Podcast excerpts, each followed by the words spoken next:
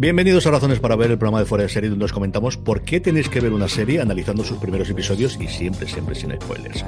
Hoy vamos a hablar de una pequeña maravilla, solo asesinatos en el edificio, la nueva comedia de Disney Plus, con la que yo creo que se van a sentir identificados todos y cada uno de los aficionados del True Crime. Yo soy CJ Navas y, como no, para hablar de algo de True Crime, tengo conmigo a Marichu Nazabal. ¿Cómo estaba Marichu? Pues muy bien, la verdad es que estoy disfrutando muchísimo la serie. La esperaba, pero mm, me está dando más de lo que yo pensaba. La serie tenemos aquí, hacemos como siempre la fecha, eh, luego contamos un poquito del trailer y hablamos un poquito de ella, como siempre, sin spoilers. Se estrenó en España a través de, de estar dentro de Disney Plus el 31 de agosto. Va a contar con 10 episodios de en torno a 30 minutos, algún minuto más, algún minuto menos, dependiendo de uno de ellos. Está creada por eh, John Robert Hoffman, que es el creador eh, de Iglesia Frankie, y fundamentalmente Steve Martin, que además la protagoniza junto a Martin Son y a Selena Gómez en algo mm, que desde el, yo creo desde que vimos el tráiler, Maricho, nos aprecia muchísimo verlos a todos. Sí, es, eh, nos apetecía mucho hacer la cosa de, bueno, al final es una serie que de lo que te habla son tres vecinos neoyorquinos que viven incomunicados en su edificio sin tener contacto con los vecinos hasta que descubren que son almas gemelas en el universo de fans del True Crime. Se muere un vecino en el edificio y ellos deciden que no puede ser suicidio, que ahí hay mandanga y que ahí hay cosa de la que investigar y deciden, como todo el mundo a día de hoy, montar su propio podcast. Vamos a escuchar el tráiler y volvemos enseguida, me he dicho yo, para contaros qué nos está pareciendo y por qué tenéis que ver eh, solo asesinatos en el edificio. This doesn't make sense. Where do we start? At the very beginning. I got in the elevator with these two weirdos. Then Tim got in the elevator. Approximately 12 minutes from now, I will be murdered.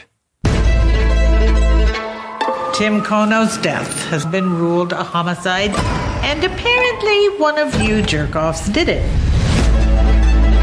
I can't stop thinking about this. Neither can I. We should do our own true crime podcast. We're gonna go down there and look around for clues. You wanna come? Do I want to break into a dead guy's apartment and go through all his shit?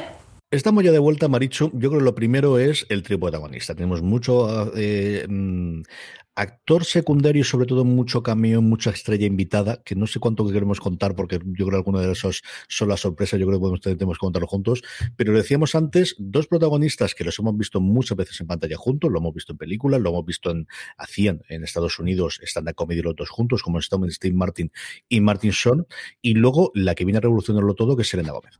Sí, Selena Gómez además está magnífica. Eh, Álvaro me, me, picó la cresta y me llamó la atención porque yo dije que no soy demasiado fan de Selena Gómez y no esperaba especialmente verla. Me pasa lo mismo con Steve Martin, que no es que les tenga manía, pero les tengo poco control y no son unos nombres que digas, Buah, es que al segundo me atrapan. Están muy bien, está muy bien Selena Gómez, está muy bien Steve Martin haciendo de rancio, funciona muy bien con Short, es una gozada. Tenemos, a, como decía Marichu, a Steve Martin hace de un actor que tuvo un procedimental llamado Bradsos, tremendamente famoso en la CBS y que de eso vive, vive de las rentas desde entonces porque no ha vuelto a tener ningún éxito, es un eh, pequeño eh, sitio aquí, siguiendo para allá.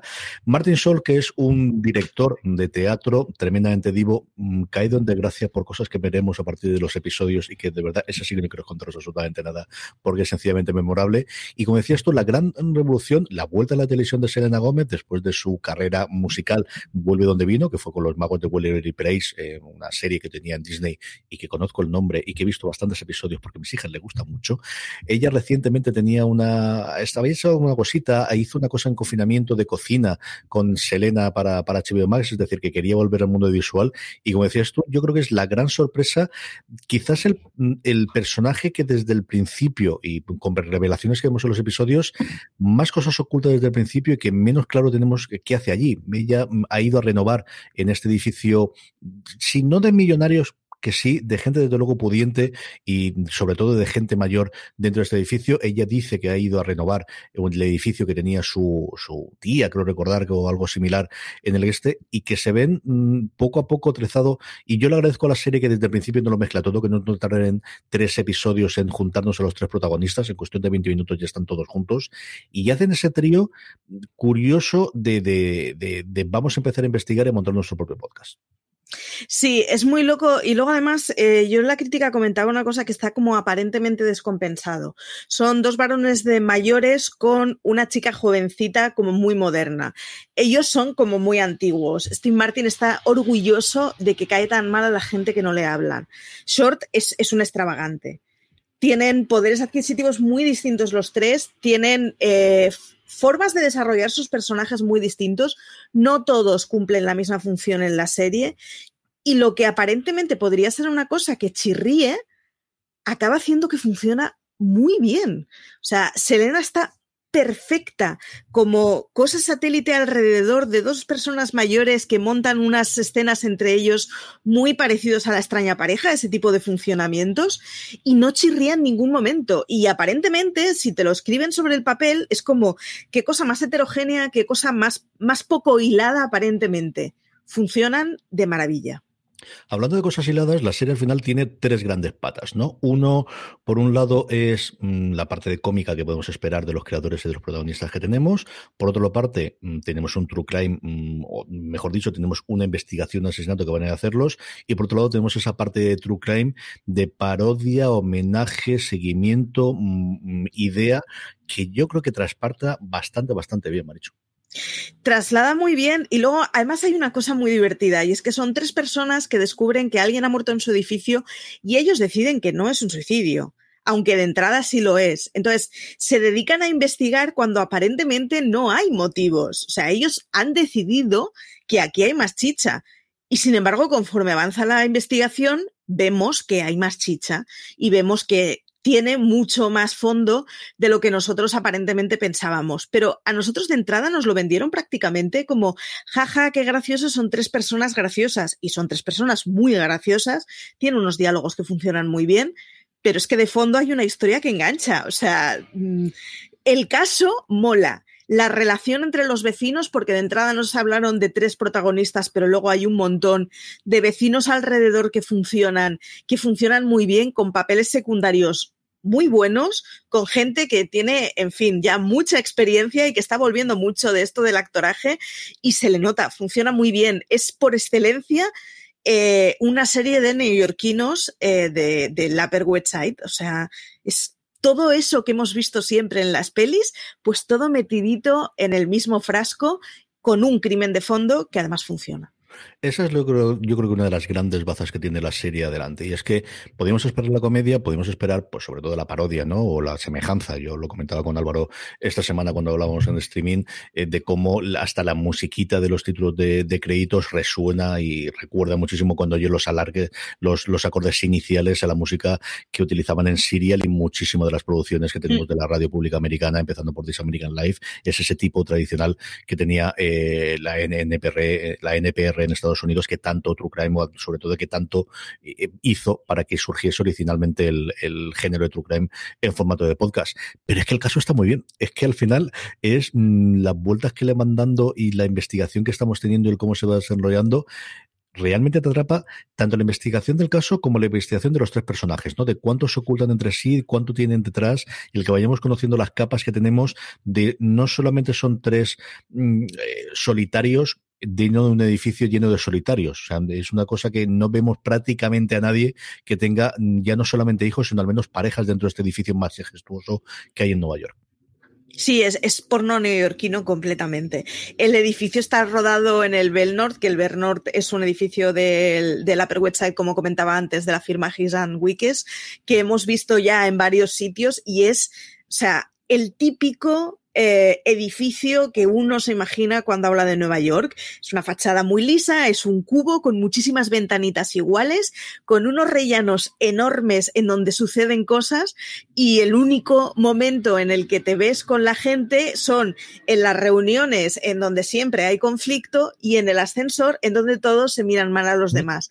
Entonces es, es porno neoyorquino completamente, de verdad, es una delicia y es, es una pasada. Y hemos visto muchas veces ese tipo de escenas de se abre ascensor, ocurren cosas y no sabes dónde está ese ascensor. O sea, simplemente ves, pues eso, un rellano muy pequeñito, un ascensor y es todo lo que te enseñan del edificio prácticamente. Luego ves las propias viviendas y claro, es un edificio de principios del siglo XX brutal, en donde en la vivienda de Selena ves como eh, está todo patas arriba, pero cuando ves las viviendas de los dos varones, en donde haber conseguido una vivienda en ese en, en, ese condominio, pues claro, funciona, o sea, es como una señal de estatus. De hecho, uno de los problemas de Short es que se está planteando que igual tiene que vender la vivienda y eso, dejar la vivienda y es como, pero por favor, o sea, que viva en el Belnord, el que consigue eso no lo puede dejar. Hará todo lo posible desde luego para ir. Eso es el gran impulsor del podcast para poder ganar dinero, de que al final tengamos. ¿Cómo identificada te has creado tú como podcaster y como oyente a todas las desventuras que tienen esta gente para hacer el podcast? Me flipa mucho porque, claro, es, es, podcaster y oyente, pero es oyente de True Crime. Entonces son una panda de frikis que tienen planitos de las cosas que han ido siguiendo y que van dejando posits y que van haciendo anotaciones, con lo cual me he sentido súper eh, reflejada con algunos de los True Crimes en que dices, pero vamos a ver, Marichu, que de esto no te vas a examinar, que no pasa nada si te olvidas del año exacto y es como, no, no, no, lo tengo que apuntar y lo tengo que saber y estás oyendo el programa y estás como, oh Dios mío, otra pieza para el puzzle. Y funciona muy bien cómo explican eh, cómo se plantea un podcaster el cómo hacer el programa. Hay una discusión muy buena que está Steve Martin con una pequeña eh, acordeonillo que no se llama acordeón, pero no me acuerdo ahora cómo se llama el, instrumento. Que está, Gracias, una concertina. No, concertina en el inglés. Aquí la concertina son otras cosas, pero te busco mientras como sí. Eh, que, que está haciendo como el ruido de fondo mientras habla y es como, es que Claro, yo no me había dado cuenta que el señor tiene un instrumento y está haciendo así con las manos hasta que el otro lo para y le comenta, porque es perfectamente integrado con aquello que estamos acostumbrados a escuchar en el True Crime. Y entonces plantean mucho un programa de, vamos a hacer aquello que estamos escuchando siempre. Está muy bien planteado. Eh, es, maravilloso cuando discuten en una pizarra quiénes son los posibles sospechosos y los no posibles sospechosos y en general les ves un disfrute que, aquellos que seguimos el True Crime eh, nos sentiremos muy identificados, la verdad. Sí, sí, también es la concertina. Yo no sabía si aquí en la producción tenemos eh, otra cosa distinta. Sí, y Steve Martin es conocidísimo porque toca el bayo y lo veis, podéis ver en YouTube un millón de, clips de él, especialmente en late nights y cosas similares haciéndolo. Aquí se ve que querían algo, pues eso, más lírico, que sobre todo por alguna trama que luego, pues posteriormente veamos podía encajar un poquito mejor. Eh, hay varios momentos maravillosos de él tocando la concertina en los distintos episodios, que al final se resumen en ellos siguiendo adelante con el caso y muchas escenas de ascensores, como decía Marichu antes, porque hay que ver el resultado que le han dado al, fondo del ascensor y la rentabilidad que le han sacado dentro de, la propia serie. Y luego, junto con eso, otra cosa que tiene curiosa también la serie es que de vez en cuando decide romper a mundos fantásticos maravillosos. Tenemos ejemplos en el primer episodio y luego una mm, escenas de animaciones posteriormente muy, muy chulos. Es decir, que tiene algún tono experimental que, quizás no le casaría, pero chico, yo no sé cómo lo han hecho, pero en esta serie le funciona todo bien. Le funciona muy bien y además eh, una de las cosas que tiran es que Short es un excéntrico, es, es el típico setentón extravagante. O sea, a ti cuando te dicen alguien que se ha pasado toda la vida dirigiendo eh, teatro en Broadway, pues es ese señor, o sea, es el, el tópico que nos han vendido durante tantos años. Entonces funciona muy bien con escenas de fantasía en donde, pues eso, e, él está haciendo algo que es muy acorde a lo que nos imaginamos que hará en su vida real. Entonces, eh, tiran de eso para explicarte cosas de personajes secundarios que tienen pocas líneas de texto. Y el caso de Jackie Hoffman es, es, un, es un perfecto. O sea, Jackie Hoffman hace de señora presidenta que pasa las cuentas en el condominio y lo único que le vemos a ella es pedir pasta, básicamente.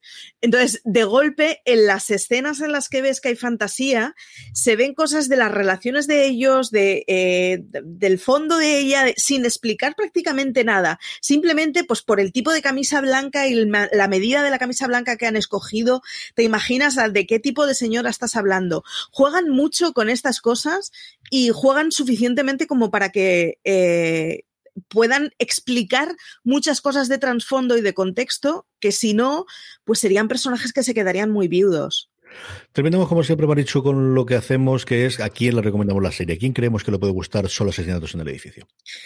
Eh, desde luego, a todos los que os guste el porno neoyorquino, ya os lo digo, o sea, sin duda, a todos los que os guste la comedia y las series irrelevantes de reír, no tiene una gran moraleja de fondo, no pretende enseñarnos mucho y funciona muy bien por eso.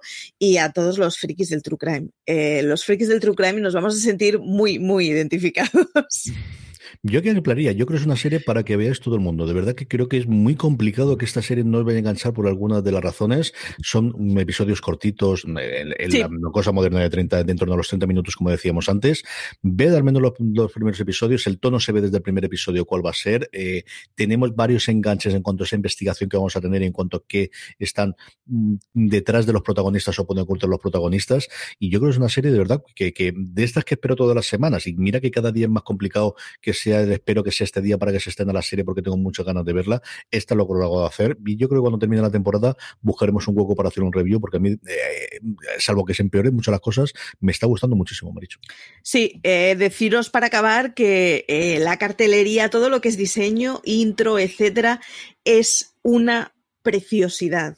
O sea, es de estas series que nunca pasarás la introducción rápida y empezar a verla, porque es, muy bonita, funciona muy bien con, además, funciona muy bien con un edificio de principios del siglo XX. Es ese tipo de, de imaginario de ilustración que todos hemos visto mil veces y sin embargo sigue funcionando bien.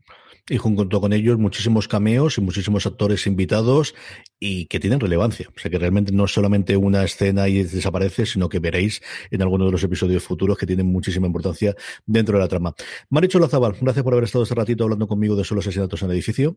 Nada, muchas gracias a ti por llevarnos y un placer, un placer estar aquí y un placer de serie.